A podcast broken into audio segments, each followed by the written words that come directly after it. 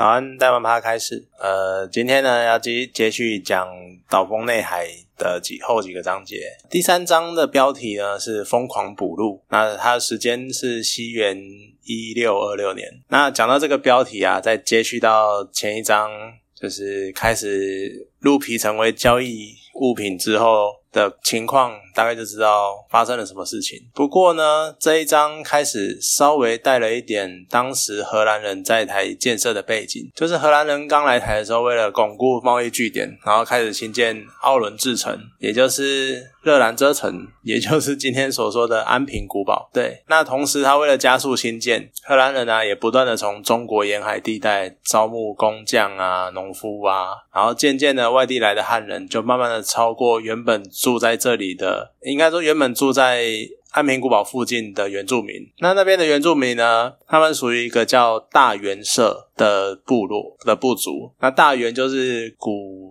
那个时候对台湾的古称。你看大元就是你家闽南腔就是台湾，对，就是现在的台湾的台语这样，慢慢的演化成这样。那故事这一章节呢，就是主要都在描述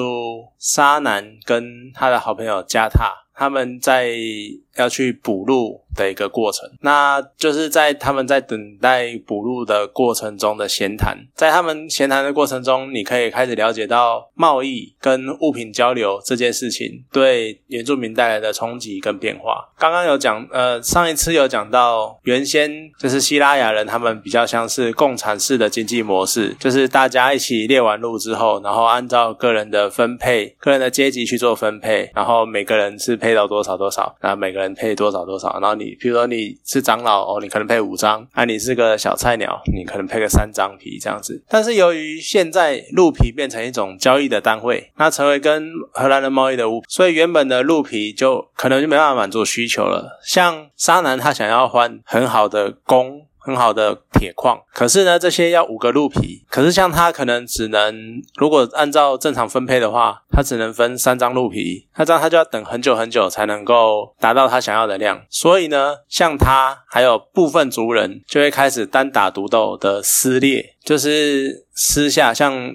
这一张就是沙男跟加他两个人自己偷偷跑去打猎这样子，那已经。而且这个严重已经严重到，就是长老都只好睁一只眼闭一只眼，因为他们知道制止不了，因为你现在就是要拿鹿皮换他们想要的东西。而且冲击呢还不止于这样子，就随着贸易模式慢慢的稳定了之后，原住民他们呢也开始 知道什么叫做涨价，就是原本三张皮就可以换大铁锅，结果呢现在荷兰人来，然后跟你说，我现在五张皮才能换。大铁锅，就是这种所谓的资本主义，所谓的文明，正慢慢的一波又一波冲冲击这些原住民原有的价值观和跟世界观这样子。那这一章主要在讲这个。那接下来这一章是第四章呢，是长老会议。长老会议它的时间，这一章的时间是一六二七年，就也是。荷兰人他们开始来贸易之后，过了一两年的事情。这一章的重点呢，是在贸易了这么久之后，麻豆的麻豆社的长老他们决定派遣贸易队到红毛人居住的地方去示好，去做交流。因为他们另外一方面呢，也想要好好的观察一下红毛人的力量。然后，要是哪一天起冲突的话，心里面会有一个底，就是你要先了解你的敌人。那这一章呢，其实也介绍了很多希腊雅人的部分的文化，像是一个。活动叫做八达星，它是在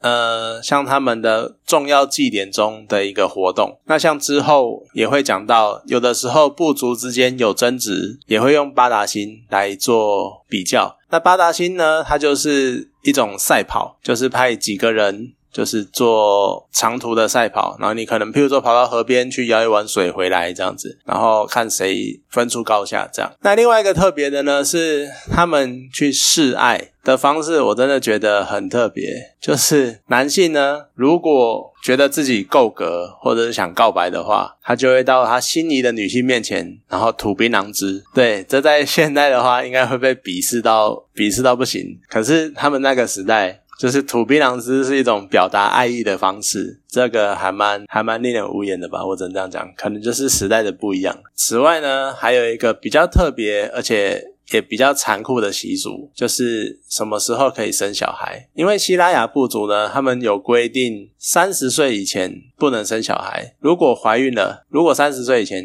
你怀孕的话，你就要堕胎堕掉。呃，可是其实书里面是写说三十岁，可是一些我查的一些文献呢，他们又说这是女性是三十五到三十七岁的时候才可以生产。总之呢，就是他们会规定生育的年龄。那这个生育的年龄会限定这个年龄的原因，好像是跟能够工作的时间长短有关系。就是他们呃，希拉雅人认为，你年轻的时候，你就应该趁着你有体力、你够强壮的时候，去从事农耕、去从事打猎这些工作。所以你男的呢，就要去打猎工作；你女的呢，就要持家，然后分配家产，然后还有就是做工作务农的事情。呃，这边要讲的是，再提醒一下。希拉雅人是母系社会，所以呢，简单说，女性在年轻的时候，她要负责主管家里面的大大小小的事情。那也因为这样呢，所以不能花费太多时间在生小孩这件事情上，因为他们要专心的去照顾。家族中的大大小小事务，而且比较特别的是，在这一个时期，他们的婚姻会分两个阶段。第一个阶段是你结婚之后呢，你可能他们可能其实十几、二十、二十出头成年之后就结婚了，可是那时候才二十几岁。那到生育期之前，其实他们是分居的，你的男生还是住在妈妈家里。对，所以这个时候的娘家其实是指的是男生的。家人这样，这跟现在也是不一样的。对，男生要住在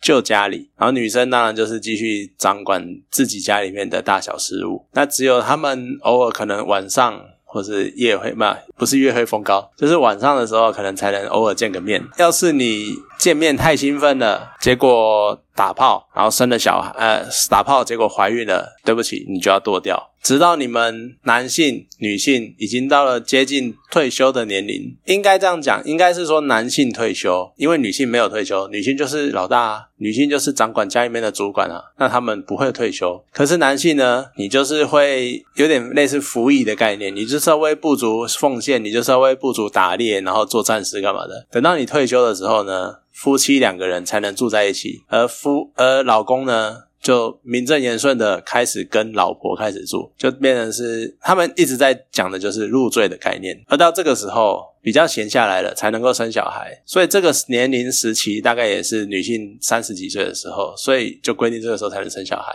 所以这大概就是他们会有这种习俗的原因，就是在你年轻的时候，你就是专心的为部族奉献这样子。那这一章呢，也有提到希拉雅人他们相对原始的耕作形态，就是比较。原始的人类农耕的形态其实是火耕，就是他们会把种子直接撒在地上，然后就会生长嘛。在春天、夏天的时候就是播种，然后他们就直接生长长，然后到秋天收收成了之后呢，他们就会放把火。把那地方烧掉，那烧掉之后，那些死掉的植物就会变成下一波明年耕种的肥料。然后他们就也还是用那种小小的呃，可能木棍啊，或者什么小锄头啊，就是用人力那边拖拖拖，然后挖挖个土，然后埋种子这样子。冬天呢，就会让那秋天就把地烧光嘛，那冬天就会让土地休养，然后到第二年的春天再继续耕作。那这是他们比较。这也不是他们，这是全球人类比较原始的农耕形态。那今天先讲个两章啊，就先到这边，谢谢。